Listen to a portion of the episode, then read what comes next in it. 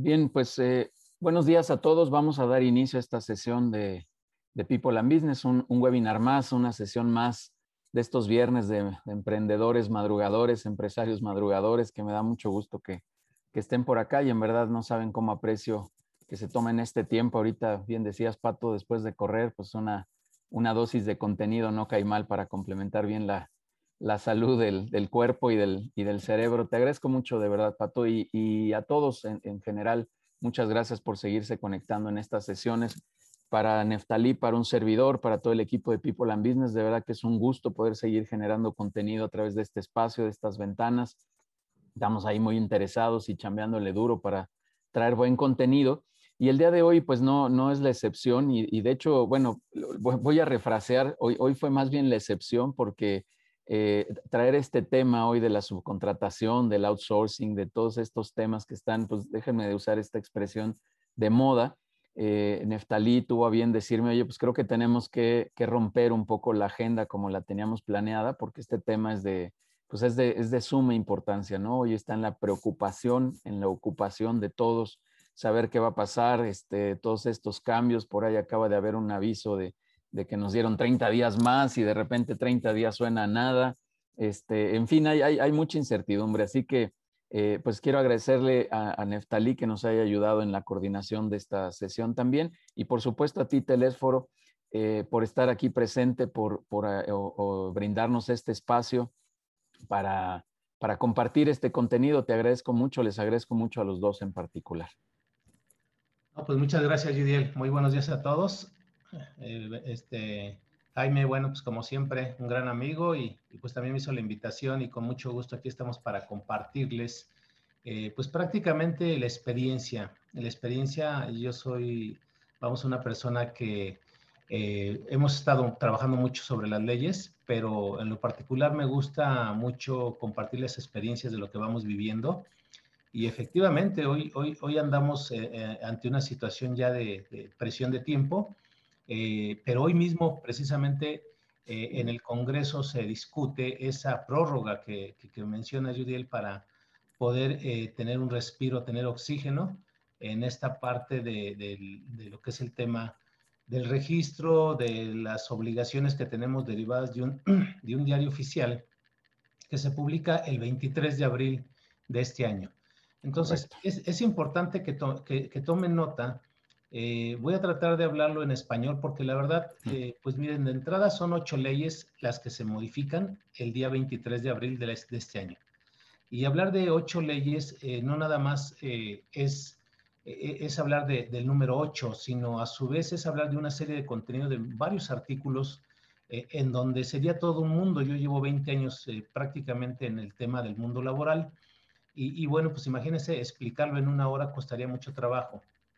Sin embargo, eh, trato de siempre preparar, eh, vamos, en este caso, eh, una dinámica para ustedes en donde, ¿cómo se llama? Pues vamos, que, que, cualquier duda que tengan, con mucho gusto se las podamos aclarar, pero lo más importante es tener una noción bien, bien clara de qué es lo que quiere el gobierno federal para con, con nosotros, para con los empresarios, ¿no? Hemos tenido... Sí. Eh, permíteme un segundito, déjame hacer una presentación formal contigo. Eh, te agradezco mucho que ya te hayas arrancado, pero déjame leer unas líneas también para presentarte como te lo mereces y dar unos cuantos ah, avisos aquí ahorita. está muy bien. Sí, solo quería agradecerte mucho que, estés aquí compartiendo con esta comunidad de empresarios que, insisto, nos reunimos aquí cada semana y bueno, ya eres parte de esta comunidad Telesforo. Pero dame un segundito y quiero hacerlo con toda formalidad, este, eh, la presentación que tenemos para ti.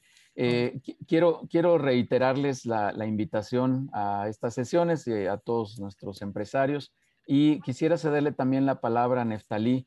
Eh, por favor, si me ayudas a platicarnos un poquito de las clínicas que ya tenemos aquí en Puerta, por favor, y de la red empresarial, Neftalí, si me ayudas. Y claro que sí, muy buenos días, buenos días, Telésforo, buenos días a todos. Gracias por aceptar la invitación. Tenemos la próxima semana ya una una clínica que se llama Incrementa tu productividad y eleva, tus resultados con calidad de vida. 3 y 4 de agosto con un coach que ya estuvo por acá con nosotros justamente un viernes, Andrés Soto. Por acá los esperamos. Eh, saben que, está garantizado, que es un coach certificado a nivel internacional y que nos va a hablar de estos temas que hemos traído últimamente, que son cómo equilibrar la calidad de vida con, con el éxito profesional. Eh, el próximo lunes, recuerden, tenemos nuestra sesión de todos los lunes de networking, una herramienta actual de negocios actuales de 6 a 8 de la noche. Recuerden que es una red empresarial que fomentamos el relacionamiento productivo. Tenemos por ahí ya también un directorio de negocios, generamos mesas de negocios y pues creo yo que los éxitos de este networking ya están a la vista. Ya muchos de ustedes están teniendo cada vez más y mejores alianzas clave. Entonces, pues vamos para adelante. Próximo lunes, si aún no están inscritos, por favor, comuníquense con cualquier de nosotros del equipo para que podamos estar en sintonía y les demos la bienvenida el próximo lunes. Y bueno, mañana tenemos, cerramos ya el julio de, de aniversario. Mañana tenemos un tema que promete muy buena interacción, muy buen networking también negociación, comunicación asertiva y manejo de conflictos. Mañana, 31 de julio, de 9 a 2 de la tarde, negociación, comunicación asertiva y manejo de conflictos. Tenemos también, eh, Yuriel, la, clínica con Enrique Gómez Gordillo, también a mediados de agosto. Le damos su espacio. La próxima semana les hablamos un poco más a detalle, pero recuerden que tenemos temas que pueden servirles, que estamos convencidos que son de actualidad y que los van a poner en, el panorama, ¿no? Subirnos a la ola, porque si no la ola nos arrastra. Próximo lunes, networking. Próxima semana, productividad. Eleva, incrementa tu productividad y eleva tus resultados con calidad de vida. Y mañana, negociación, comunicación asertiva y manejo de conflictos. Los esperamos. Tenemos un 2 por 1 para toda la comunidad de People and Business, así que no lo dejen pasar, por favor. Y bueno, yo cierro. Gracias, amigo Telésforo. Mi respeto ah, siempre. Eres un tipazo y un gran, gran expositor. Así que Estoy seguro que la comunidad de People and Business hoy será fortalecida. Gracias, amigo. Yudiel, a la orden. Gracias, Neftalí. Y sí, efectivamente, todas estas clínicas, nada más para cerrar, están hoy en, una, en un esquema de dos por uno. Así que pues aprovechenlo, por favor, para cerrar, como dice Neftalí, con, con, con, tambor batiente ahí eh, el mes de julio. Así que aprovechen ese dos por uno que tenemos en todas las clínicas que acabo de mencionar, la de André Soto, que será martes y miércoles, y la de Neftalí, que será el día de mañana. Muchas gracias, Neftalí. Eh, invitarlos también a la tercera temporada de, radio que acabamos de tener. Eh, la siguiente semana estaremos hablando sobre el tema de seguros y fianzas, también un tema muy interesante, así que estará por ahí Cintia Mezcua eh, platicándonos de, estos temas. En breve les mandaremos la invitación a, esa tercera temporada, el programa de radio que tenemos cada, cada 15 días. Eh, por último, les recuerdo, tienen una cordial invitación a conocer más de las sesiones de consejo directivo que tenemos dentro de People and Business. Y eh, síganos en redes sociales, todo como People and Business, en Facebook, Instagram, LinkedIn y YouTube. Ahí pueden encontrar todo el contenido. Denise nos está ayudando a poner aquí eh, los datos de contacto. Neftalí también la, la página donde pueden encontrar todos los cursos y, datos de contacto también hay de Neftalí. Muchas gracias a los dos. Y ahí, bueno, ahí podemos estar en contacto, pero en redes sociales también pueden seguirnos ahí para, para que ya de, manera rutinaria reciban eh, la información. Muchas gracias a todos, gracias y bienvenidos. Y Telésforo, discúlpame que te haya interrumpido, pero, pero quiero ahora sí dedicar unas cuantas eh, líneas aquí a leer unas cuantas líneas para presentarte con, con, con la formalidad que mereces y nuevamente agradecerte tu participación aquí y sobre todo lo que me acabas de comentar, que nos vas a platicar sobre el tema de tu experiencia y en People and Business lo que, lo que más hacemos es compartir experiencias, así que es lo que nos gusta, así que nos va a caer como anillo al dedo el, poder escucharte. Telésforo Ávila García es licenciado en Contaduría, egresado por la Universidad Nacional Autónoma de México. Dentro de su trayectoria se ha destacado como consultor en impuestos, especialista en sueldos y salarios, Seguro Social e Infonavit y pensión del IMSS en la firma Consultoría Integral en Sueldos y Salarios SC como catedrático y expositor. Imparte diplomados, talleres y conferencias en diferentes capacitadoras y universidades. Fue miembro de las comisiones representativas ante el organismo del Seguro Social y de Contabilidad y Finanzas del Colegio de Contadores Públicos de México, AC, y ha sido invitado a los programas de Radio UNAM y Canal 22 de la, de la televisión abierta y es autor de la calculadora de las calculadoras laborales y fiscales en línea de www.laboral.com.mx. Telésforo, de verdad, muchas gracias nuevamente y, un placer que nos vengas a compartir este, tu, tu, información, tu experiencia, todo lo que sabes sobre este tema que de verdad nos tiene inquietos, preocupados, así que pues vamos a darle ahora sí adelante, vamos a cerrar los micrófonos para poderte escuchar adecuadamente. Vamos a permitir que, la gente nos escriba algunas preguntas que si me permites iré moderando ahí en el transcurso de la conversación. Y al final, si hay algo de tiempo, eh, con todo gusto también haremos algunas preguntas eh, y, nos ayudas con las respuestas. Telésforo, adelante y bienvenido. Muchas gracias. Gracias, Yudel. Bueno, pues como bien eh, comentábamos ah, ya en un arranque, pues estamos hablando de, modificaciones a la Ley Federal del Trabajo, la Ley del Seguro Social, la Ley del Infonavit, el Código Fiscal de la Federación, la Ley de, del IVA, la Ley del ISR y, pues, por supuesto, la Constitución Política de los Estados Unidos Mexicanos. Entonces, como bien les decía, pues son eh, ocho leyes las que se modifican, pero eh, esta reforma principalmente eh, es una reforma, ojo, lo, lo aclaro yo con mi especialidad, con mi experiencia, eh, es una reforma recaudatoria, no es una reforma que, como le hemos escuchado, de hacer justicia laboral, de tener registrados a los trabajadores eh, al 100%, no, porque la, obligación ya estaba en ley de hacer las cosas bien, e inscribir a los trabajadores, eh, este, retenerles el impuesto, etcétera. Todo eso, eso está marcado dentro de la ley.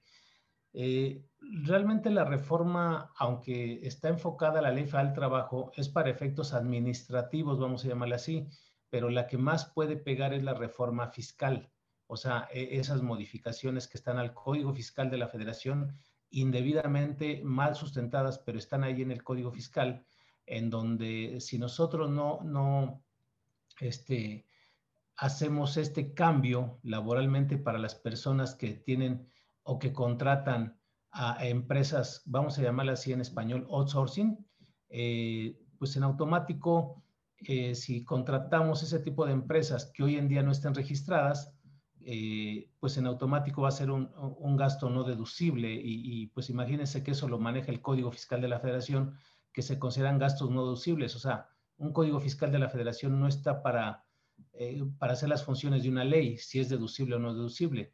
Pero bueno, vamos a ir en un orden de, tal manera que, este, ustedes me, comprendan rápidamente en qué consiste esta reforma principalmente eh, del, tema de la subcontratación. Eh, bueno, empecemos con la ley, la ley federal, del trabajo, ¿sí? Eh, a mí me gusta citar la fuente siempre, me apasiona mucho la ley federal del trabajo porque es una ley que se publica ahí un primero de abril de 1970 eh, imagínense, data ya de muchísimos años y, ya ha tenido muchas reformas esa ley del 1 de abril de 1970. Eh, sobre todo hay dos marcadas que principalmente le dan vida a este tema de la subcontratación y es en un diario oficial que se publica el 30 de noviembre del 2012 con entrada en vigor a partir del 1 de diciembre del 2012 justamente en 2012 es cuando se le da vida al tema de la subcontratación de personal. Eh, la subcontratación de personal, que es, vamos a, llamarle en español, son todas aquellas empresas que, han contratado trabajadores para ponerlos a disposición de otras, de otras empresas, las llamadas outsourcing, ¿sí? Eh, ese tipo de empresas vienen haciendo funciones desde 1980 eh, en los 80s, 90s eh, se dio auge a, este tipo de, prestación de servicios, entonces no era así como nuevo. O sea, el tema del outsourcing prácticamente nace desde 1980 aquí en México y, prácticamente, eh, como ya se venía haciendo, lo que se hizo en la ley, en la ley del trabajo es regularla. la verdad es, que en esas fechas del año 2012, yo le daba seguimiento al canal del Congreso todos los días para poder ver ese cambio, o sea, esa implementación por primera vez. O sea, era historia, era histórico esto que, que se venía a dar, que, que un primero de diciembre entraba en vigor esta reforma para reconocer ya legalmente en nuestras leyes mexicanas el tema de la subcontratación de personal. La verdad es que a mí me impresiona mucho que, después de haber discutido tantos diputados, tantos senadores esta reforma, 11 eh, años más tarde, o sea, en un año 2021, digan a final de cuentas que ya está prohibido, ¿sí? todo eso que se hizo va para atrás, no sirve. Entonces, no me explico por qué tanta, tanto tiempo se le invirtió, por qué tantos años se mantuvo este tema de la subcontratación del personal para decir, esto no funciona, esto no sirve. Entonces, ahora lo que vamos a hacer está prohibida. Eh, eh, se modifica el artículo 12 de la ley del trabajo para decir, está prohibida ya la subcontratación de personal, ¿sí? De personal. Sin embargo, en el artículo 13 nos dicen, pero ¿qué crees? Que está permitida la subcontratación de servicios especializados, ¿sí? Entonces, eh, ¿a qué se refiere esta, esta prohibición? Que simplemente eh, todas esas empresas que ponían a disposición personal, vamos a llamarle así, las empresas de limpieza, las empresas de seguridad privada, pues siempre han hecho eso. Su actividad es poner a disposición de, los empresarios, de, incluso casas particulares, de cualquier persona, pues ponen a su disposición personal de mantenimiento, personal de, limpieza, personal de, vigilancia, ¿no? Entonces, ¿qué es lo que sucedió? Pues simplemente en, la ley del trabajo, bueno, si quieres hacer tú ese tipo de actividades, o sea, está prohibido, pero ¿qué crees? Que está permitido, que tú sigas prestando servicios que tengan el carácter de especializados. Y, me gusta citar ese, ese, independientemente de que ustedes tengan alguna otra duda sobre qué otro tipo de servicios se consideran especializados. Ahorita lo pongo como ejemplo porque es más, más dinámico, más didáctico verlo así. Entonces, ¿Qué hicieron muchas empresas que se dedican a ese tipo de servicios de limpieza y de seguridad privada? Pues lo único que hicieron fue registrarse en un padrón, en un padrón que está actualmente radicado ahí en el portal, en, un módulo de la Secretaría de Trabajo y Previsión Social que se le llama REPSE, ¿no? Pero, ¿a, qué voy? El, hecho de registrarse dice uno, bueno, pues no requiere más que cierta información que hay que proporcionarle a la autoridad, ¿verdad? Pero detrás de, esto no es el registro, no es la autorización, no es ese folio que se les está dando a los, a los patrones que, que se dedican a este tipo de actividad, sino es el tener un control sobre ellos para efectos de si por ahí poderles hacer una auditoría, ¿sí? Hacerles una auditoría respecto de todas las obligaciones que tenían antes de esta entrada en vigor del 23 de abril del año 2021. Entonces, este diario oficial que estoy citando, pues viene a darle un cambio, o sea, una especie de, control, de, auditoría a todo lo que, lo que se va a venir. Eh, no los quiero preocupar, pero sí les quiero decir que si no consultamos a los especialistas, si no conocemos cómo se debe hacer una sustitución patronal ¿verdad? Que es una de las eh, condiciones que por ahí también eh, vamos, este, exhortaron a todos los empresarios que se dedican a este tipo de actividad, eh, pues tener que regresar a los trabajadores a las empresas de origen, ¿sí? E, entonces se van a dar diferentes escenarios, pero uno de ellos que hemos visto, y por eso les decía que cuando hablemos de experiencia, pues es, es, ver lo que estamos viviendo acá en las empresas, o sea, empresas, digo con todo respeto, que son pymes eh, que ya tienen este, pues más de 200, 300, 500 trabajadores. Ese, ese tipo de, de empresas lo que está haciendo eh, es regresando a su personal que tenía contratado desde un inicio. Entonces, esa, esa parte de, de, de tener contratados a los trabajadores desde un inicio, llevárselos a una empresa de outsourcing y ahora regresarlos, pues eso tiene un costo y tiene un costo muy alto. ¿Por qué? Porque cuando, ejemplo, yo contraté a un trabajador con un salario de 10 mil pesos, esos 10 mil pesos pues tenían un costo fiscal, un, este, le llamamos un costo social, ¿no? Seguro social, Infonavit, impuestos sobre la nómina, este, e impuesto sobre la renta. Entonces, para la empresa, pues el tener que pagar un impuesto sobre 10 mil pesos, pues creo que era este, checar ahí sus flujos de efectivo para ver si tenía la capacidad de pagar esos 10 mil pesos.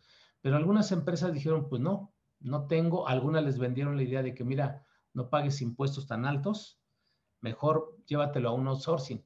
Entonces, ¿qué se hizo? Pues se mandaron a, a ese tipo de empresas, a los trabajadores, en donde los afiliaban con un salario mínimo, ¿verdad? eh, se tenía, por supuesto, menores eh, carga, carga social, menores costos fiscales, y la diferencia la sacaban a través de conceptos diversos.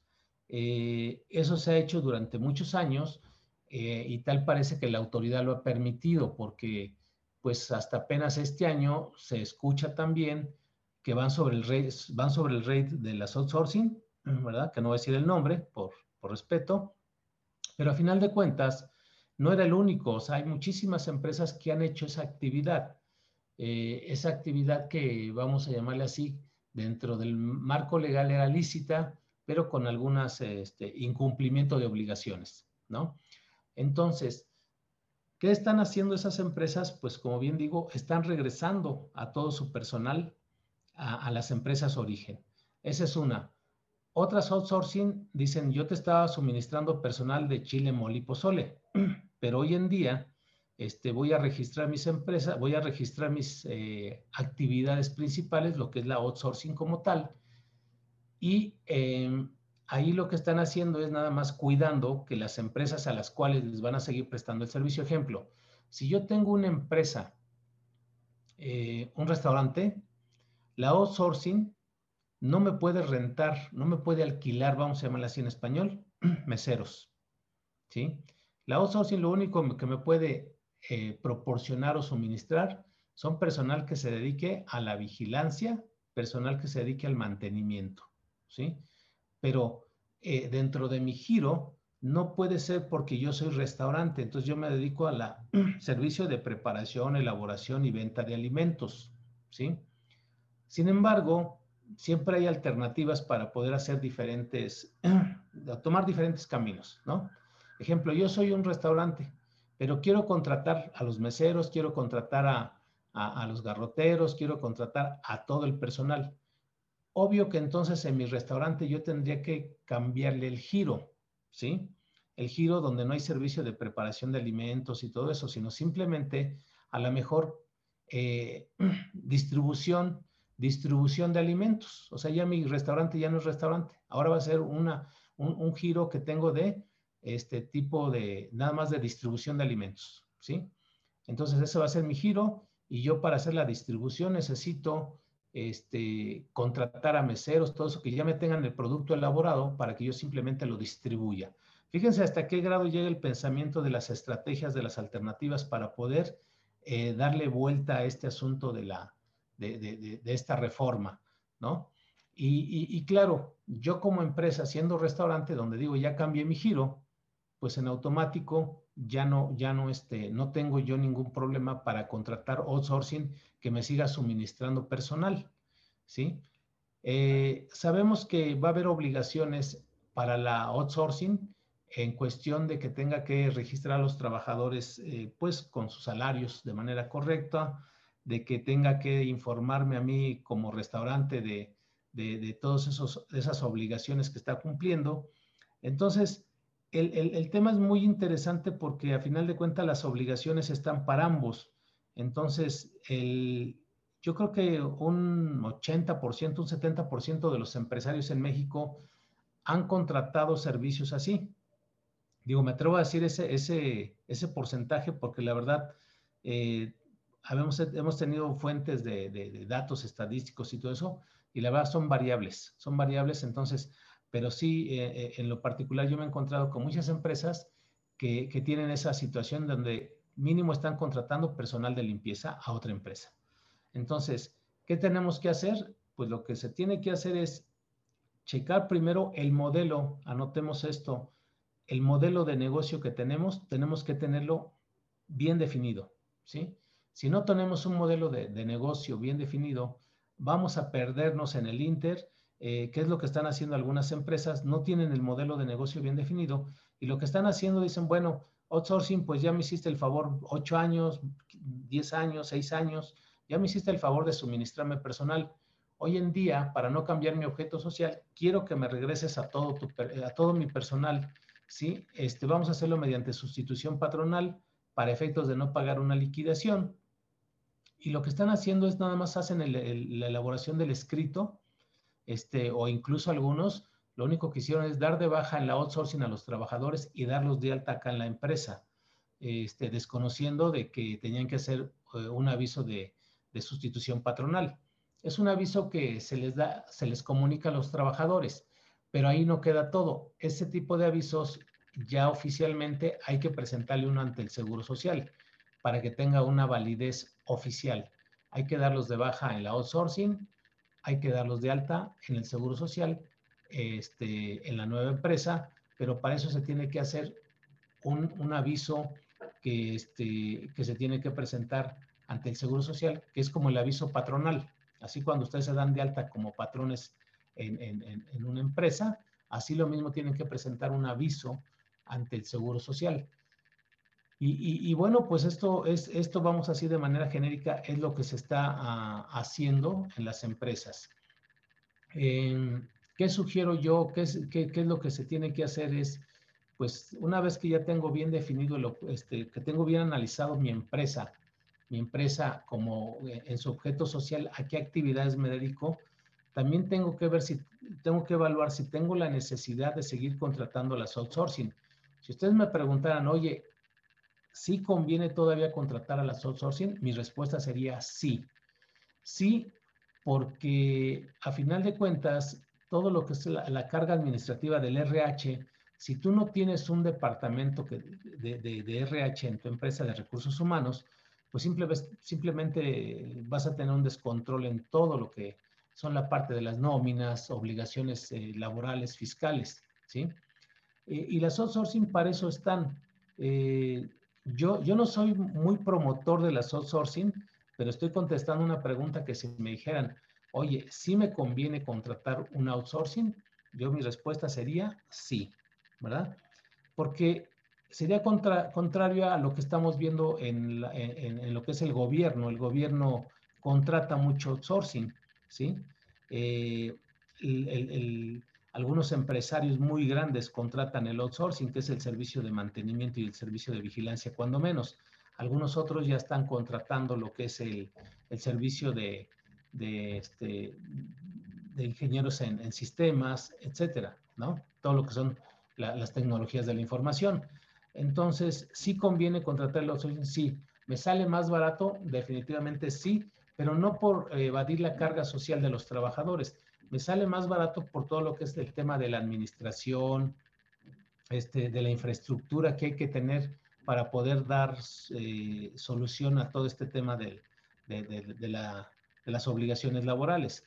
Entonces, eh, yo me imagino que ustedes siendo empresarios, dicen, bueno, yo tengo mi empresa, es pyme, es este, comercializadora, es servicios, etcétera. Eh, ¿Qué hago? ¿Qué hago? ¿Qué me conviene? Pues miren, si en su modelo de negocio ustedes dicen, bueno, pues la idea es contratar a mis trabajadores, saber eh, qué proveedores cuento que me suministren personal, si son viables, si no son viables, y la otra es contratarlos yo directamente a todos esos trabajadores pero para contratarlos necesito hacer una corrida de cuánto me cuesta cada trabajador en materia de seguro social, en materia de Infonave, impuesto a la renta, etcétera. Entonces, si ustedes eh, me pidieran un número, porque la verdad quiero ser muy práctico para con ustedes, porque se merecen eso de que a veces uno como contador habla muy técnico, pero eh, eh, si ustedes me dijeran, oye, ¿cuánto me cuesta un trabajador darlo de alta en el seguro social? O sea, contratar un trabajador pues les voy a dar una, respuesta que, les puede sorprender. Les cuesta el 50% del salario. Si ustedes quieren contratar un trabajador de 10 mil pesos, piensen luego, luego que el trabajador no les va a costar 10 mil pesos, les va a costar 15 mil pesos, porque hay que pagar eh, todo lo que son los eh, impuestos adicionales, de tal manera que al trabajador le doy sus 10, pero me está costando 5 mil pesos. Esos 5 mil pesos, bueno, pues, o los 15 mil son deducibles, ¿verdad? O sea, esa es una noticia buena porque digo, bueno, pues yo voy a pagar 10 mil pesos más 5 mil de carga social, pero todo eso va a ser deducible si yo lo hago de una manera legal y de una manera correcta. Entonces, eso sería el, camino a seguir. Eh, yo siempre he recomendado a muchas empresas que tengan a su propio personal, que lo capaciten. Hay muchas obligaciones, por eso les decía, hay mucho tema de qué hablar, que para mí la subcontratación es un tema muy corto que, que, a final de cuentas las bases están más bien en la ley del trabajo, ¿sí? En donde yo eh, marco mucho esas eh, obligaciones que se deben tener. Y a mí me gustaría más que, que, hablar así de, de, bueno, hablar ahondado y buscarle y rebuscarle a la subcontratación. De todas esas obligaciones, si me lo permiten que ahorita lo platicamos, no, no, lo voy a, no le voy a dar prioridad. Pero sí es importante que ustedes como empresarios conozcan esas obligaciones que son muy importantes, que es lo que más deben tomar en cuenta y, que este tema de la subcontratación pues simplemente eh, incluso está mal enfocado, porque acuérdense que sub es por debajo de. Eh, ¿En dónde realmente se utiliza bien una subcontratación? Eh, vamos, les voy a poner un ejemplo. Si a mí la Secretaría de Hacienda y Crédito Público o el Servicio de Administración Tributaria me contratara a mí mediante una licitación o, vía este, asignación directa, eh, la capacitación de, cursos para ellos y yo a su vez subcontrato a una empresa, ¿verdad? A una empresa de, capacitación, entonces ahí estoy en un, modelo de subcontratación real. Es decir, eh, a mí me está contratando un tercero, pero yo a su vez estoy subcontratando personal para ponerlo a disposición de ese tercero, ¿sí? Entonces, eh, el, SAT o la Secretaría de, Hacienda tendría un, contrato conmigo de, celebración de servicios eh, profesionales que yo le estaría prestando y lo que yo tendría con ese proveedor de, maestros, vamos a llamar así, o de especialistas, de expositores, yo en ese sentido tendría un contrato de servicios, pero de tipo mercantil, ¿sí? Tipo mercantil, ahí, ahí es donde debemos tener en cuenta que hoy en día los contratos tenemos que definirlos bien, ¿sí? Entonces, simplemente yo, Telesforo Ávila, no tengo personal, el SAT me contrató o la Secretaría de Hacienda y yo a su vez busco una capacitadora que tenga ese, a ese personal. Eh, esa capacitadora va a tener a su personal propio, que son los maestros, que son los expositores, ¿verdad? E-, esa capacitadora debe estar registrada ante el REPSE, ¿sí? ante ese padrón que, es lo que pide el gobierno federal hoy en día. Entonces, de esa manera, esa capacitadora me presta a mí los servicios, bueno, no, se los presta directamente al SAT, pero a través de mi persona. Entonces, eso es lo que es realmente una subcontratación real. Eh, si no fuera el caso, así, entonces estamos hablando de, de las insourcing, de esas empresas que se constituyen también, ¿verdad? Eh, muchas veces constituimos insourcing. Eh, ¿a, qué, ¿A qué me refiero con insourcing?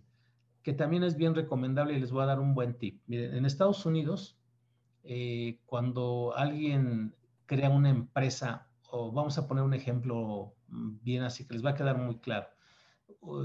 yo tengo mucho dinero y y quiero, quiero dedicarme al servicio turístico, ¿no? Entonces pido ingenieros que me hagan un hotel, ¿verdad? Este, y me construyen un hotel. En ese hotel yo, yo lo voy a administrar, por llamarlo así, a través de 10 empresas. Yo voy a tener 10 empresas, ¿sí? Fíjense lo interesante cómo piensan los, los americanos para tener eh, un buen control de productividad, de resultados, etcétera, ¿sí? Entonces, ya tengo un hotel, ¿qué hago? Pues creo la empresa de mantelería, creo la empresa de banquetes, creo la empresa de capacitación, creo la empresa del personal, creo la empresa de, este, de recámaras, y así crean sus 10, si tiene transporte, la de transporte, si tiene restaurante, una empresa para el restaurante. Entonces crean eh, un eh, número de empresas en todo el hotel. Entonces así tienen en cada actividad que ellos realizan, en cada, este, sí, en cada giro, pues tienen ingresos, tienen gastos, tienen este, pueden tener los trabajadores por cada empresa, pero ahí lo único que se hacen es crear una empresa de recursos humanos, que es la que les suministra el personal, o sea, forma parte del grupo empresarial. Eso es lo mismo que se puede hacer aquí o que se hace en algunas empresas aquí en México, pero lo ven con otra visión. Es, es decir, yo tengo una empresa con 200 trabajadores y esa empresa que, tiene 200 trabajadores, lo que hacen es crear una, em, otra empresa, una empresa B. O sea, ya tengo la empresa Creamos la empresa B. ¿Con qué objeto? Con el objeto de no pagar PTO. ¿Sí? Fíjense cómo está la malicia. Dice, no, saco a mis trabajadores de la empresa A, porque es donde se manejan muchas utilidades, y, los pongo en la empresa B, porque allá ya, ya, nada más les voy a pagar salarios y sus prestaciones, y si acaso una gratificación en concepto de utilidad. ¿sí? Lo hacen con, ese, con esa intención. Hoy en día la autoridad dice, bueno, si tú quieres tener una insourcing, o sea, una empresa B dentro de tu, dentro de tu negocio, no está prohibido, lo puedes hacer, pero esa empresa B también se tiene que registrar ante el padrón. ¿Para qué? Pues para estar verificando que esa empresa tenga a los trabajadores afiliados ante el Seguro Social. O sea, la fiscalización va a venir después. ¿eh? Ahorita nada más es la invitación a que ustedes se registren en el REPSE, como ya eh, está anunciado, de 70 mil empresas que han hecho la solicitud en el REPSE Fíjense que solamente el casi el abajito del 30% ha sido autorizada, o sea, 25 mil empresas han quedado registradas en el REPSE. O sea, de 70 mil que hicieron solicitud, 25 mil. ¿Qué está pasando? A muchos los están rechazando porque no, no cumplen con, los, con todos los requisitos que marca la ley. O sea, para poder estar registrado en el padrón, tienes que estar prácticamente limpio, como le llamamos, tienes que tener eh, tus obligaciones fiscales al día, ¿verdad? Em, este, que todos tus recibos de nómina estén timbrados al día, o sea, tienes que tener, eh, vamos, lo que es una empresa como tal, eh, debes tener toda esa, e, esa información, estados financieros, declaraciones presentadas, etcétera. Yo actualmente cuento con dos empresas. la verdad es que siempre he sido como que dicen capacitación con experiencia trato de ser el ejemplo para muchos en el sentido de que si los impuestos hay que pagarlos el día 17, créamelo, yo los pago el día 8. Todo esto es eh, cultura fiscal que la tengo desde hace 20 años, en donde cuando, cuando yo llevo mi, mi negocio como tal, pues siempre tengo cuidado que del ingreso no todo es mío. O sea, hay una parte que es del fisco de entrar el IVA. El 16% del IVA es del fisco. Entonces, cuando a mí me entra el dinero, yo lo que hago es separar una cantidad del IVA, pero separo un 10% del impuesto sobre la renta, ¿sí? De tal manera que este, un 10 y un otro 10 para efectos de, de lo que es el seguro social. Entonces, fíjense, yo separo un 20% más el 16, ya estamos hablando del 36. Eso lo pongo en una cuenta. Cuando llega el pago de los impuestos y me pasan los impuestos, pues simplemente hago la transferencia y está solventada mi obligación. ¿sí? Eh, créeme que cuando uno piensa así, pues digo, yo ya llevo 20 años en este mercado de ser este pyme, ser empresario, y a final de cuentas, pues eh, recomiendo eh, esto que yo vivo para que ustedes no tengan ese problema de decir, ching, pues es que yo sí debo impuestos, este, ¿cómo le hago? Porque se me están cerrando las puertas, abro otra empresa y, y me pasa lo mismo y vuelvo a abrir otra empresa. Entonces, es algo que, que quizá a veces no nos enseñan, ¿no? En la vida no nos enseñan eh, cómo cobrar, cuánto cobrar, ¿sí? Y cómo pagar los impuestos, cómo hacerle para pagar los impuestos. Eso no nos enseñan. Y ustedes como empresarios, eh, digamos, este tip que les estoy dando, más adelante, si gustan, les puedo dar otro tip así, pero, pero es, lo, es lo más importante. Yo la verdad que, que vivo una tranquilidad en el sentido de que, gracias a Dios, eh, eh, yo me preocupo por los ingresos, los gastos ya están, pero dentro de esos ingresos hago mi reserva. Y bueno, pues es así como que eh, esa parte de, comentarles que ustedes la, tengan presente, ¿no? Bien, en cuestión de, regresando a esto del registro. El, pues, Sí. Perdón tantitito que te interrumpa, pero es que hay algunas preguntas aquí desde hace unos minutitos que me gustaría las fuéramos haciendo. Eh, mira, hay particularmente cuatro preguntas. Gil Cedillo nos dice, em, ¿esta reforma elimina beneficios de previsión social que incluso se señalan en los contratos individuales y se muestran en los recibos de nómina? No, la, reforma ya lo comenté, tiene el carácter de fiscalización, ¿sí? Pero hablar de, prestaciones de previsión social, cuando una empresa otorga un fondo de ahorro, una, una despensa, que son los conceptos de previsión social, ¿no? Eh, y cualquier otra remuneración que se le entregue al trabajador que esté materializada, o sea, que tenga una razón de negocios, porque es ahí la parte fina con la que yo quiero cerrar. Por eso le decía, tiene el carácter de fiscalización.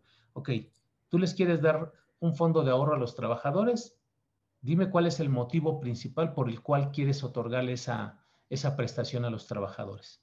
Previo estudio que se haga en la empresa, este, en donde se, se, trata de promover el ahorro para que los trabajadores tengan ciertos recursos a fin de año, etcétera, y puedan enfrentar esos gastos navideños, entre otros. O sea, teniendo esa razón de negocios del por qué le quiero entregar un fondo de ahorro yo como patrón, que es una prestación unilateral.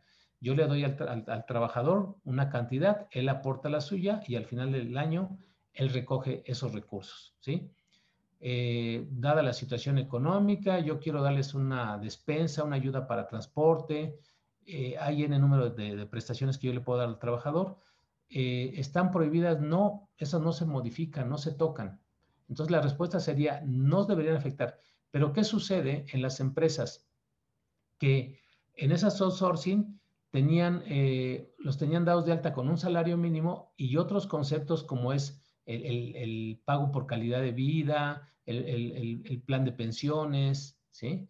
Este, y todos esos tipos de conceptos pues hoy en día eh, yo les diría que esos ya no son recomendables otorgarlos si no están materializados y si no tienen una buena razón de negocio, porque esos se utilizaron como una estrategia. Yo les digo hoy en día borrón y cuenta nueva, o sea, hacia atrás ya hay una contingencia, pero yo no me preocuparía por la parte de atrás, yo me preocuparía de aquí en adelante, decir, oye, si ya voy a regresar a mis trabajadores, que eso es lo que hemos hecho, les estamos dando de todos modos eh, prestaciones de previsión social, ¿sí? que eran las que teníamos originalmente en la empresa, entonces los regreso, pues les tengo que pagar su salario más las prestaciones de previsión social. ¿sí? Entonces, bueno, trato de acortar esa, esa, pregunta en decir, no deberían afectarse siempre y cuando sean lícitas y estén bien este, fundamentadas. Sí, Muchas gracias. No, aquí estoy, aquí estoy. Muchas gracias. Eh, sigo con las otras preguntas. Carlos Alfaro, ¿qué tal? Buenos días. Nos dice, Telésforo, buen tema. En el ramo de la construcción, ¿cómo opera el personal eventual y qué tan cierto es que las empresas constructoras se van a índice de riesgo más alto ante el IMSS? Y la otra, ¿qué pasa con, con las insourcing? Sí. Bueno, eh, como bien dijimos, las insourcing pues van a seguir eh, estando, no están prohibidas, ¿verdad? Eh, son las insourcing, pues como dijimos, son empresas del mismo grupo. Eh, si tú ya tienes una empresa, A, una empresa A, puedes tener una empresa B, que es donde manejes el personal. Esa es una insourcing. Y en esa empresa B, pues simplemente tienes que cubrir todos esos aspectos de, recursos humanos, ¿no? Darlos de alta en el seguro social este, y cumplir con todas las obligaciones legales y fiscales, elaboración de contratos bien hechos, etcétera. Y un contrato, eh, un contrato entre la insourcing y la, y la empresa principal en donde la empresa principal no deben tener el mismo objeto. O sea, aquí la reforma también por ahí son requisitos ¿eh? que, que nos dicen ya técnicamente no deben tener el mismo objeto. Si, si yo la insourcing nada más me dedico a la administración y suministro de personal, la empresa A no debe tener ese giro. La empresa A se debe dedicar a otro tipo de actividades que no choquen con la insourcing. Eh, hablando del giro de la industria de la construcción, eh, en cuestión de los trabajadores eventuales, y me, supongo que a lo mejor eh, nos hace la pregunta aquí eh, el, buen empresario, el buen amigo, en relación por lo del pago de la PTU. Recordemos que, que tratándose de trabajadores eventuales, solamente cuando laboran más de 60 días en un año calendario, tienen derecho, eventuales tienen derecho a la PTU. Si laboran menos de 60 días, no tienen derecho a la PTU. Ahí hay una reforma también en este diario oficial del 23 de abril sobre el tema de la PTU, que la, PTU está topada ya a tres meses de salario, ¿verdad? Pero eso, vamos, ni preocuparnos ahorita, porque yo soy muy realista, en las empresas muy poquitas pagan PTU, pagan cualquier cosa, y, y, esto va a operar hasta el próximo año, ¿sí?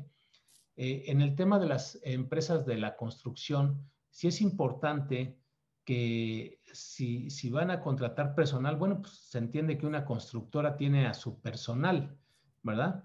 Y, no estaríamos hablando de una subcontratación porque tienen directamente a su personal eh, lo que son los maestros de obra, los, los auxiliares, los ayudantes, etcétera, este, ingenieros, pasantes, de todo.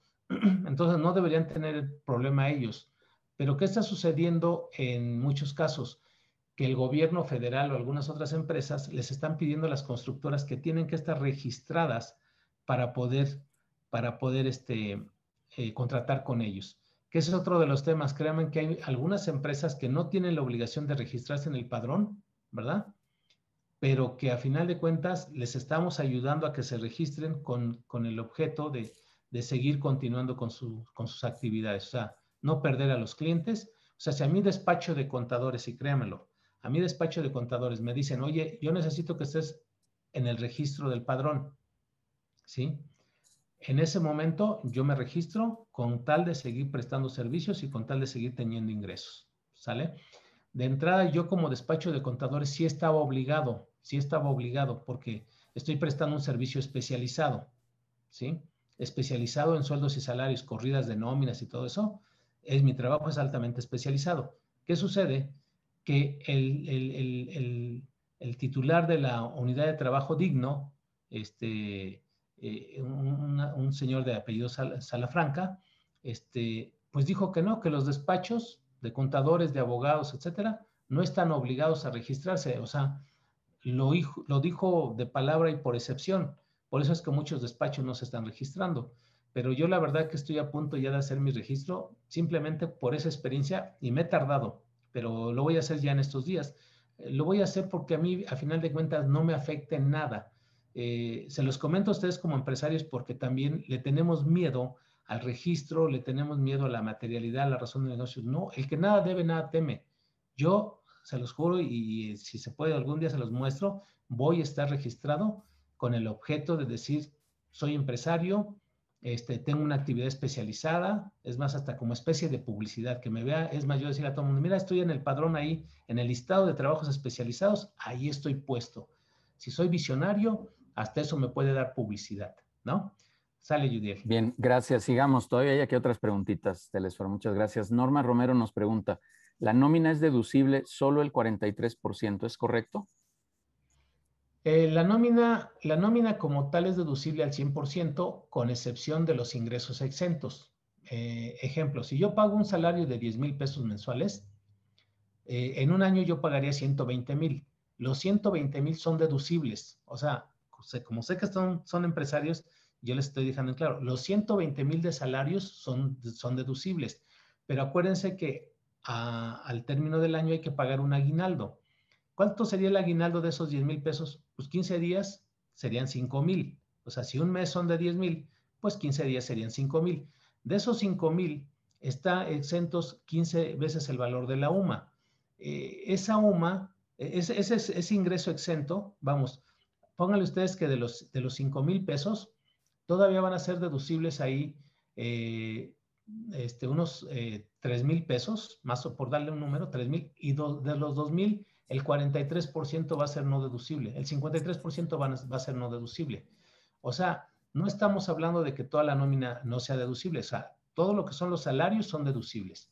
Nada más la parte que está exenta, que no paga impuesto del aguinaldo y de la prima vacacional, el 47% de, ese, de esa parte que no paga impuesto es, pero es el, es el menos, ¿eh? Yo la verdad, si ustedes me preguntan, oye, ¿y eso afecta? Sí, sí afecta, pero afecta muy poco. Yo me preocuparía más por los ingresos que por ese tipo de, gastos mínimos, que sí los tomo en cuenta, ¿verdad? Porque sí, sí, este, es dinero a final de cuentas, pero no tenemos alternativa en ese sentido de no pagar aguinaldo, ¿no?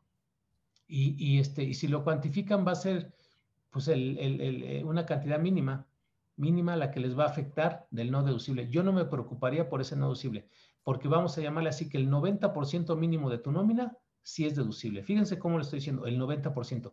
Pero ¿qué sucede? Que si yo ese salario de 10 mil pesos, eh, por ahí utilizo una estrategia donde digo, nada más pago un salario mínimo de, salario y lo demás en prestaciones de previsión social, obvio que el 50% de mi nómina va a ser no deducible porque estoy utilizando estrategias para no, o sea, si no quiero pagar impuestos de esos 10 mil pesos, métele salario mínimo y todos los otros Métele 4 mil de salario mínimo y 6 mil de prestaciones de previsión social y no pagas impuestos sobre ese trabajador. ¿A quién estás beneficiando? Al trabajador, no a la empresa, porque a la empresa le estás perjudicando, ¿sí? Entonces, ¿qué hacemos? Pues agarramos y, le metemos toda esa estrategia, no se pagan impuestos, pero la empresa va a tener un 50% de no deducible. La nómina de los 4 mil sí es deducible, pero de los otros 6 mil prácticamente no va a ser deducible el 53%. Entonces hay que hacer números para ver si me conviene hacer este tipo de estrategias. Hoy les quiero decir que en las empresas sí manejamos prestaciones de previsión social, pero son relativas con respecto del salario. O sea, mm, yo ahorita estoy corriendo una nómina en donde, créame, eh, el salario mínimo neto es de 13 mil pesos y de ahí para arriba, 20 mil, 30 mil, 50 mil, 100 mil pesos, o sea, el, el máximo neto. O sea, estamos hablando de una empresa que tiene cerca de 100 trabajadores, que tiene salarios netos de 13 mil pesos y les quiero decir que en prestaciones estamos dando solamente el 25%, ¿sí? Y de ese 25% son grabadas para efectos del impuesto a la renta. Para efectos del seguro social no integran, pero para efectos de, del impuesto a la renta son grabadas, o sea, son deducibles. O sea, eh, esos salarios netos más las prestaciones que les estamos dando son deducibles al 100%. ¿Sí? Entonces, para que tengan una idea, que no, no nos confundamos con todo lo que suena por ahí afuera, porque esto es de números y el problema es que muchos ahí luego interpretan nada más la ley y nos espantan con decir, no, es que es la nómina deducible el 50, no es deducible el 53%. Vamos, es, es cuestión de hacer números. Yo en lo particular es, es este, eh, siendo un poquito conservador, es pagar lo que se les debe pagar a los trabajadores como salario y darle las prestaciones cuando realmente podamos otorgar prestaciones a los trabajadores. Perfecto. Eh, sigamos, hay dos comentarios más, eh, Telésforo, y con eso podrás continuar. Héctor Cerrato, muchas gracias, amigo. Eh, tú fuiste un promotor de este evento, así que muchas gracias. ¿Cuál es el, el objeto social recomendado para hacer la empresa de insourcing? De insourcing. Pues mira, eh, vamos, no hay, no hay un objeto social recomendado. Yo ahí lo que, lo que sí les puedo dar como, como, como experiencia es que hagan un listado de las principales actividades que hace eh, la empresa esa insourcing, ¿sí? Eh, ejemplo, una, una, empresa de vigilancia, ¿sí? Una empresa de vigilancia, bueno, es que si hablamos de una, vamos a hablar de una empresa de, de insourcing. Tengo una zapatería, ¿sí? Tengo una zapatería y decido crear una insourcing de mis vendedores de esa zapatería. Entonces, ojo, el objeto social de la zapatería no debe dedicarse a la fábrica de zapatos, compra-venta de zapatos, porque chocaría con, la, con el objeto social de la insourcing. La insourcing se va a dedicar a la promoción, venta de, de, de zapatos, colocación del producto, etcétera, ¿sí? Entonces, ese insourcing, digo, para tener un ejemplo así clarísimo, ese insourcing simplemente se va a dedicar a lo que es la fuerza de ventas, a, vender y a desplazar todo ese producto, ¿sí? Entonces, en ese insourcing, pues ahí le, vas a tener que, poner, ¿no? Este, distribución de, de, de este, artículos de piel, ¿no? Este, em, comercialización de artículos de piel, este, puesta a disposición de los clientes de los artículos de piel, ese, objeto social lo tienes que listar en ese orden. Entonces la empresa se va a dedicar a la distribución de artículos de piel. Obvio que la, empresa, lo que es la zapatería, tienes que cambiarle el giro y le puedes poner importación de productos de piel. Entonces son objetos diferentes. Una se dedica a la, a la importación, la zapatería, y la otra empresa se dedica a la distribución. Entonces, eh, eso es lo que busca el, gobierno a través de esta reforma, que no, que no estén disfrazadas las empresas. Si te vas a dedicar a una cosa, hazlo bien, ¿no?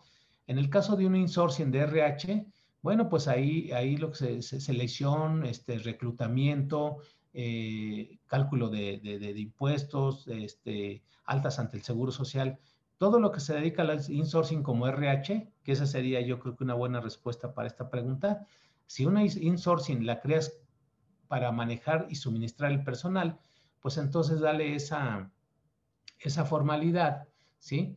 De lo que es este, contratación, selección, reclutamiento, este, maquila de nómina, eh, todas esas, e, esas actividades que hace una RH, ponlas en un listado del 1 al 10.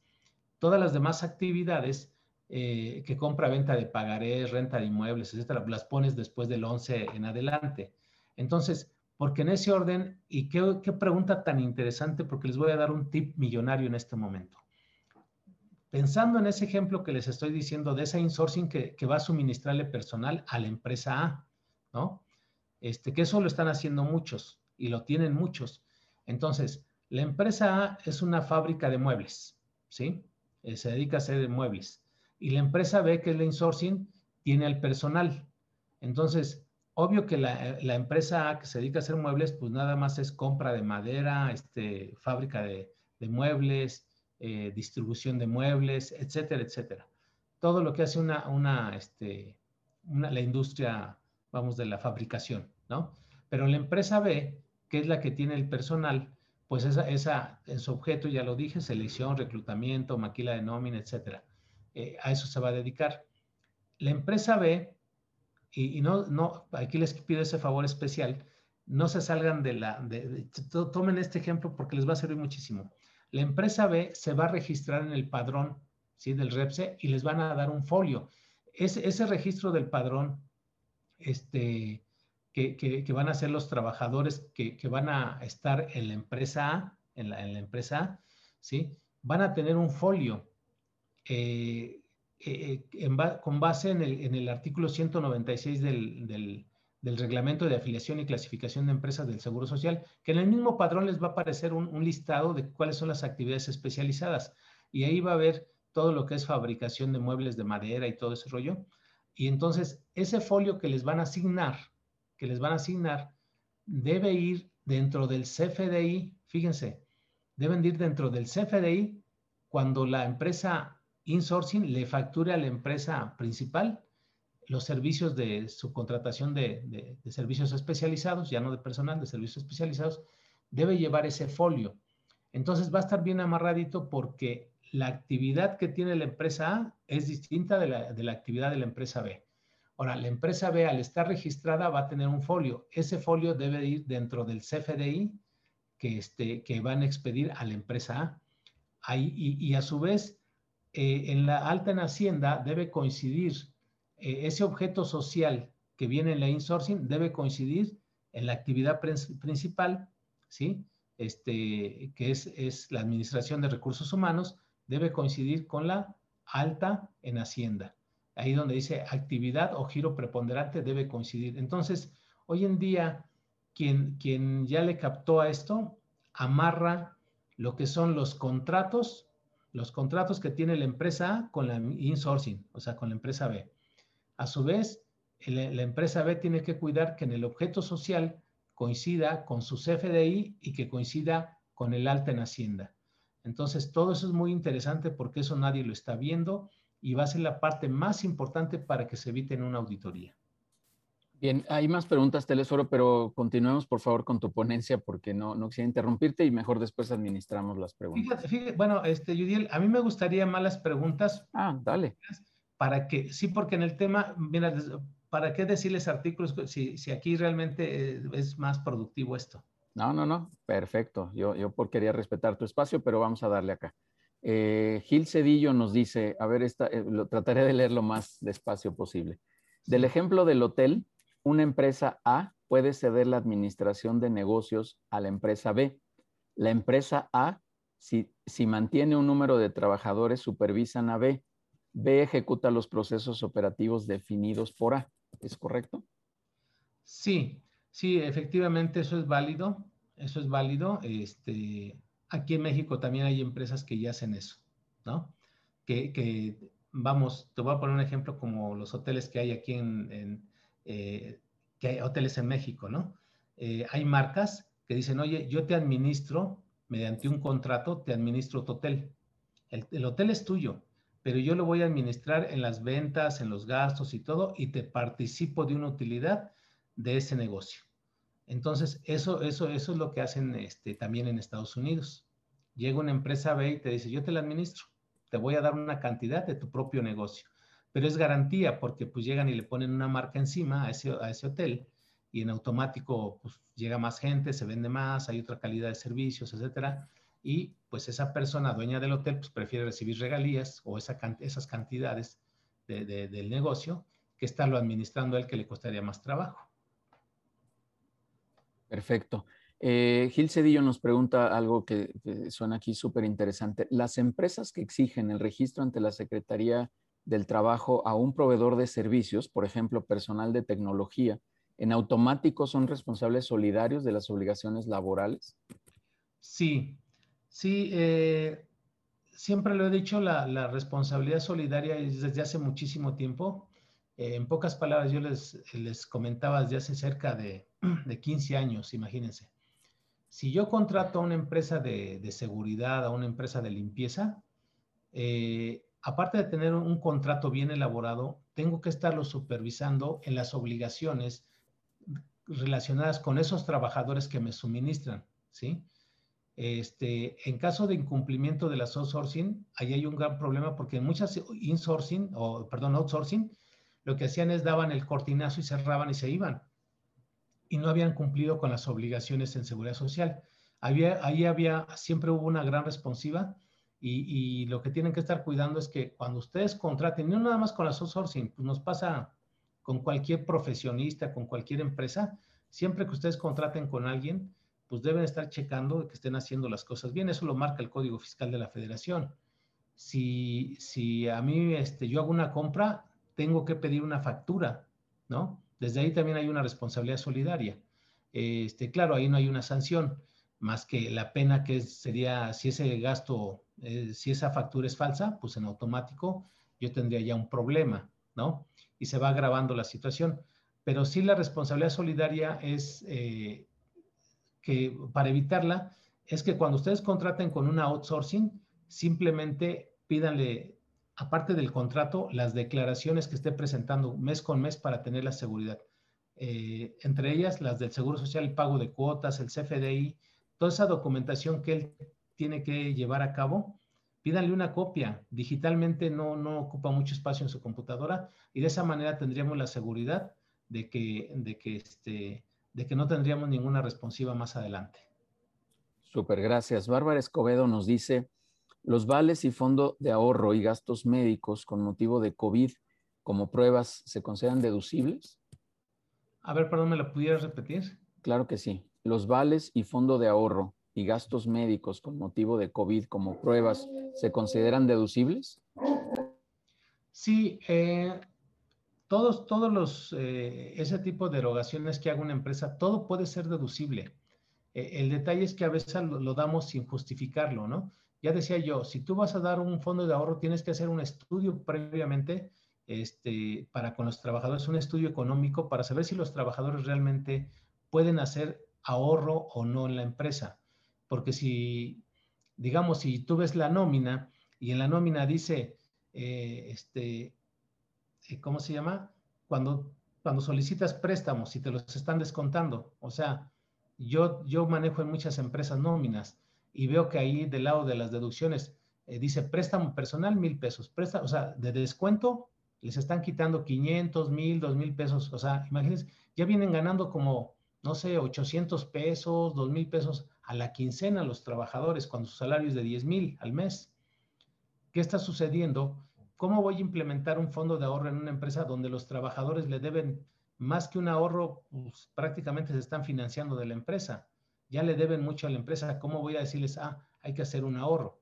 Entonces, definitivamente eso no entra, no está materialmente justificado. Una despensa, sí.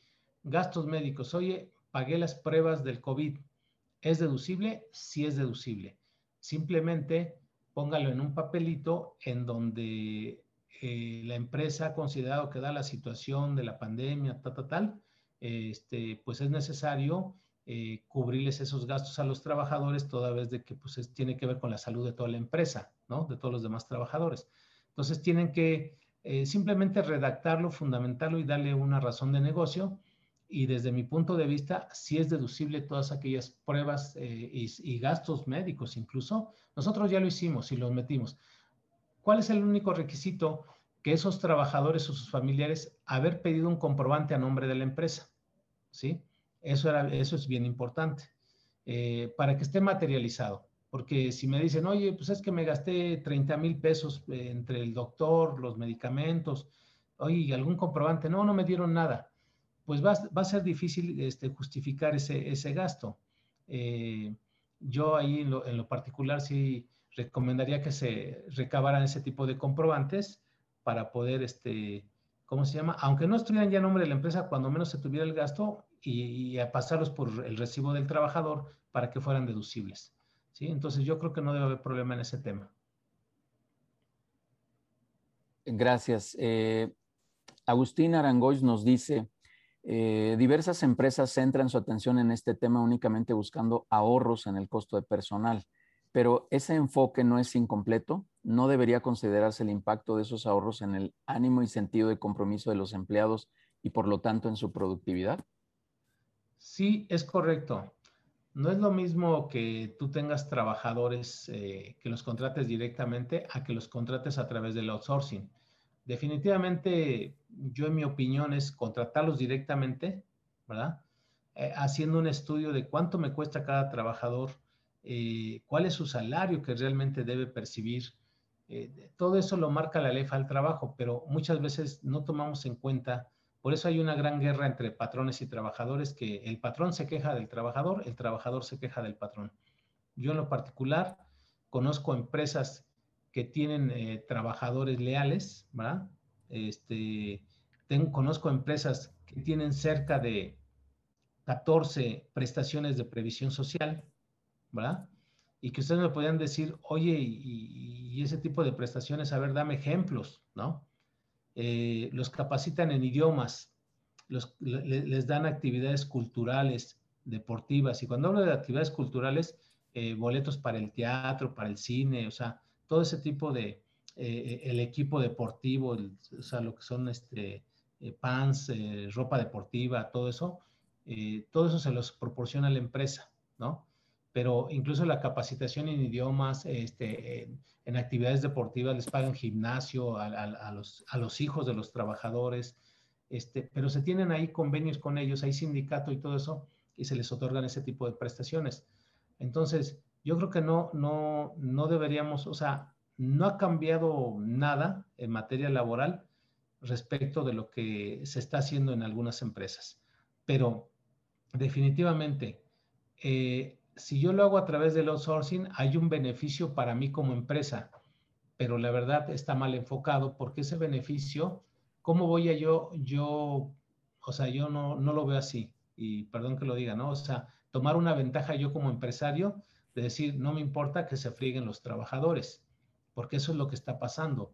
Eh, hoy en día yo tengo que estar ayudando a muchos trabajadores a entrar a la modalidad 40 para que se puedan pensionar bien ¿Por qué? Porque resulta que ellos ganaban los 20 mil, después de muchísimos años de trabajo, ¿sí? Muchísimos años de trabajo, ellos están ganando, este, ante el Seguro Social están cotizando un salario mínimo, dos salarios mínimos. Obvio que se accidentan, obvio que de los que ya fallecieron, imagínense eh, la pensión de viudez, que es de un 90% del 35% del salario del trabajador. Si al trabajador lo tenían con salario mínimo, al 35% por el 90%, pues es prácticamente nada, ¿sí? Cuando su salario realmente era mayor. Entonces, sí me he dado cuenta y desafortunadamente eh, personas que se, se, han acercado muchas a hacerme la consulta, oiga, ¿cómo le puedo hacer para subir, en este caso, la pensión de un fallecido, de la, de la viuda? Pues no se puede porque así lo tenían asegurado. Entonces, lo que tenemos ahí, lo que hemos hecho en algunos casos, demandar al patrón justificando, claro, cuando tenemos la prueba, justificando que tenía un ingreso mayor al que se le estaba cotizando ante el IMSS, ¿no? Pero no, yo no, yo no recomiendo esa parte de, jugar con el, con el dinero del, del, trabajador. Tratar de hacer las cosas bien si se puede y la otra, pues, hacer estudios ahí que nos ayuden a tener otros beneficios fiscales, ¿no? Gracias, Telésforo. Por cuestión de tiempo vamos a tomar dos preguntas más. Eh, ofrezco una disculpa por las que siguen ahí pendientes, pero te voy a pedir ya en privado que contestemos estas preguntas que faltan y, seguir en contacto con, quienes están aquí preguntando algunos temas. Eh, las dos que siguen serán Ernesto Hernández, buenos días amigo. ¿Cómo evitamos como empresa que suministra personal especializado entregar información del IMSS al cliente? para evitar el conocimiento del personal especializado y así evitar una contratación directa y se entere de los márgenes de utilidad? Bueno, la, empresa, este, así como evitar, no se puede evitar porque la ley está, está marcándolo como una obligación, ¿sí? Eh, yo creo que en ese sentido, la outsourcing, con el, con el fin de seguir preservando su, su trabajo, ¿verdad? Seguir manteniendo ese cliente, pues lo más conveniente es sí poner a disposición esa información de, lo que son los trabajadores, no así del negocio como tal, ¿sí? Yo ahí es muy diferente el que se entere la empresa A y la insourcing o la outsourcing, que se entere no, no debería ser así. Eh, creo que ahí la, la, información tiene que ver únicamente con los trabajadores. Ok, muy bien, muchas gracias. Y Alfonso Estrada nos dice, Telésforo, dada esta reforma, ¿es posible realizar incrementos significativos en los salarios de los colaboradores para nivelarlos o esto implica un riesgo importante? Eh, yo en mi caso recomiendo, recomiendo que si ya regresaste a los trabajadores, ¿sí? Eh, les suba su salario con una cantidad mínima, 5 pesos, 10 pesos, 20 pesos. Eh, hoy en día la verdad hemos hecho, eh, les estamos aumentando un 50%, fíjense, del salario que traían, les estamos aumentando un 50, un 70% de su salario, este, porque el salario que tenían era, por ejemplo, un salario mínimo y el trabajador ganaba 20 mil pesos, pues mínimo debes cotizarle con 10 mil pesos. O sea, quiero dejar este ejemplo claro de que, mm, vamos, la empresa si ahorita lo regresa con los 20 mil pesos, es el mismo riesgo que si lo regresas con, con eh, eh, una cantidad un poquito mayor, 20 pesos, 30 pesos, que el salario que ya tenía. ¿sí? Es el mismo riesgo. Pero a final de cuentas, el seguro social, eh, digamos, aminoras tu riesgo porque, ejemplo, si tú los tenías con salario mínimo y todo lo demás se lo pagabas por fuera y ahorita lo regresas con 20 mil pesos, obvio que te va a costar más, pero el riesgo ya no existe de aquí en adelante. El riesgo está de lo que tú ya habías este, vamos corrido durante los años anteriores. ¿Qué es lo que hacemos ahí? Nivelamos, o sea, tampoco aventamos al 100%, pero sí en un 50% de lo que es el salario real. Lo digo siempre en números, o sea, si yo estoy pagando 20 mil pesos y lo tenía con un salario mínimo en el IMSS, ahorita mínimo lo aseguro con 10 mil pesos. O sea, es un equilibrio y los otros 10 mil los sigo pagando con prestaciones de previsión social que estén dentro del marco de la ley que estén materialmente justificadas y que tengan razón de negocio. Súper, muy bien. Eh, Telésforo, eh, ahí vamos a parar por cuestiones de tiempo, insisto. Hay más preguntas, nos están preguntando incluso aquí por poder estar en contacto contigo y demás. Y sí lo vamos a hacer. Yo te propongo y te voy a comprometer un poco aquí al, al aire, aquí en vivo, a, volver a abrir otros espacios, otros eh, eh, momentos, tal vez, incluso a lo mejor hasta una clínica de más horas para que nos expliques y podamos ir abriendo estos eh, conceptos de, mayor manera, desdoblarlos todavía con mucha mayor profundidad, porque yo sé que nos contestas con la mayor precisión, pero esto requiere todavía más detalle y tú también seguro necesitas más información. ¿Gustarías dar algún comentario de, cierre para ir cerrando la sesión, Telesforo, por favor?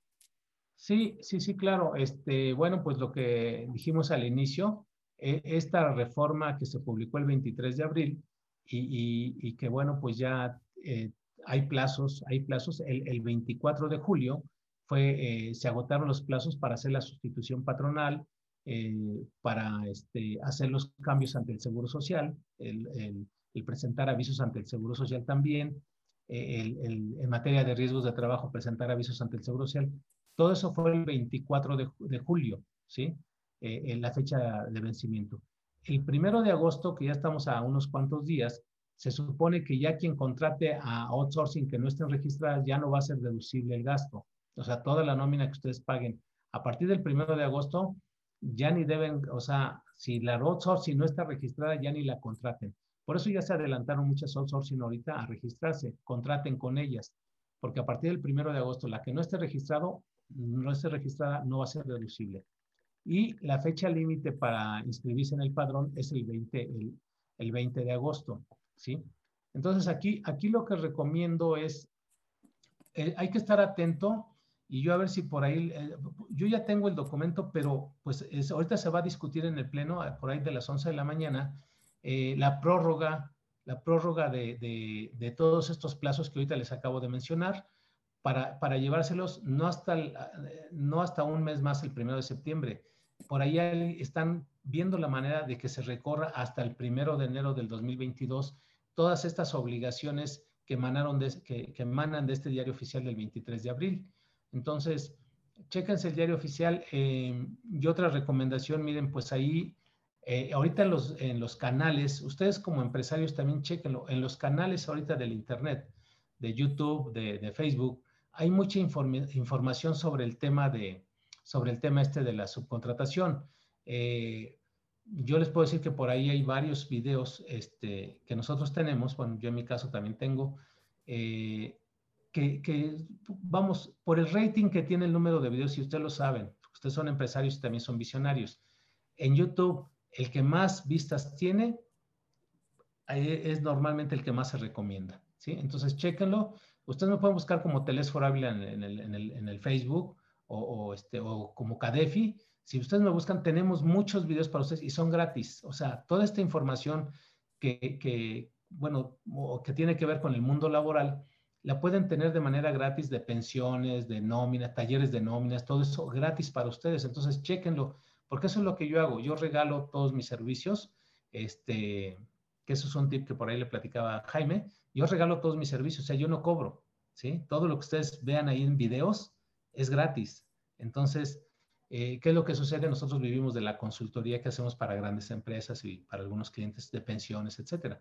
Pero pero bueno, les, invito a que si por ahí me pueden ver, eh, independientemente de que aquí eh, en alguna ocasión vamos, este, me digan, oye, pues vamos a ver un taller de nóminas, con mucho gusto, vemos un taller de nóminas, porque toda esa parte numérica es la que no hay allá arriba en el YouTube, ¿verdad? A veces hace falta la parte numérica. Si hablamos de leyes, de contratos, de todo eso, pero de la parte numérica es la que hace falta y con gusto yo, yo les puedo allá aportar o regalar. También hay un, un tallercito de nóminas. Les digo cómo se calculan las nóminas, las prestaciones, etcétera, de manera práctica. ¿no? Telésforo, de, verdad que lo aprecio mucho y sí vamos a estar ahí en contacto. Después igual nosotros nos encargamos de concentrar la información para difundir tus, tus canales, tus redes y lo tenga ahí todo, todos los empresarios que hoy se dieron este, el tiempo de estar aquí con, con nosotros. Telésforo, en verdad aprecio mucho eh, que nos compartas estas experiencias, la claridad con la que lo haces, porque bien dijiste que hacer estas traducciones de repente no es tan, no es tan fácil, pero, pero lo haces tú de una manera muy acertada y eso lo, aprecio de manera particular. Telesforo, muchísimas gracias en verdad por, por estos eh, minutos y si me permites, te quiero hacer llegar este reconocimiento virtual, digital, pero con mucho aprecio, con un gran reconocimiento de parte de toda la comunidad de People and Business de Neftalí eh, Martínez, eh, por supuesto, y de un servidor eh, por este tiempo que nos brindas, que nos regalas también. Y vamos a coordinar, de verdad, te tomo la palabra, y vamos a coordinar alguna de las clínicas que tenemos dentro de, dentro de People and Business respecto de estos temas, porque bien, bien me decían por ahí, pues estos son temas que a todos nos tiene inquietos, nos tienen intranquilos, este es un alto importe, lo que, lo que se juega ahí en, las empresas, el tema de las nóminas, la estrategia, los riesgos, o sea, de verdad esto tiene muchísimas aristas del esforo y tenemos que cuidarlo, así que te voy a tomar la palabra y vamos a organizar una, una clínica como la que hemos hecho, insisto, con, con Andrés Soto, un coach, con Enrique Gómez Gordillo, que también estamos hablando ya, ya para, bueno, ya tenemos una clínica definida y te voy a comprometer para que abramos una clínica contigo también, Telesforo. Muchísimas gracias. Sí, yo me pongo de acuerdo ahí con Jaime. Bueno, pues también gracias por la invitación y, en lo que se les pueda ahí ayudar, compartir con mucho gusto. Estamos Súper. Te, te, agradezco mucho de nueva cuenta y este, les, recuerdo a todos eh, nuestros eh, invitados aquí a la sesión la clínica que tenemos el día de mañana con Eftalí Martínez, que nos ofreció ahí un, descuento, una promoción del, del 2 por 1 en estos temas de, negociación.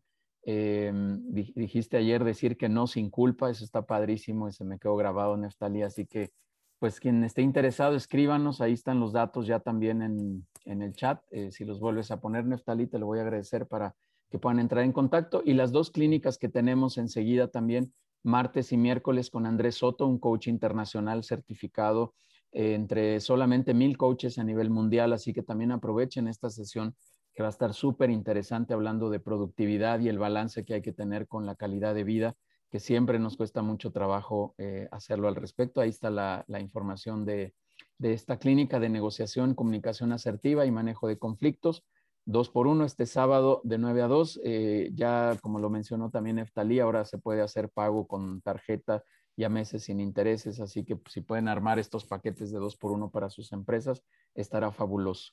Eh, la sesión de André que comentaba y la sesión que viene también para eh, con Enrique Gómez Gordillo para hacer una empresa invencible y no invisible. También están todos cordialmente invitados a esa sesión. corrijo, dije, dije algo ahí erróneo anteriormente, la sesión de Cintia Mezcua es el 12 de agosto, donde nos estará hablando de temas de, seguros, fianzas, todo este tema de protección eh, personal, patrimonial, en, fin.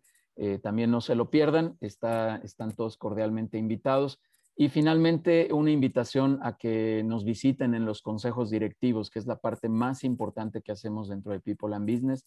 Eh, muchos de los que están aquí, que, los ve ahí en la pantalla, están ya en consejos directivos y la verdad hacemos ejercicios bien interesantes de reciprocidad, de colaboración, de atención entre, entre los directores para compartir las experiencias que todos hemos vivido. Así que están todos cordialmente invitados. Pregúntenme, por favor, pregúntenle a Neftalí y les extendemos una cordial invitación a una sesión de consejo directivo, que insisto es la parte central. Esto solo es la parte de generación de contenido que tenemos dentro de People en este ecosistema que está eh, para todos ustedes.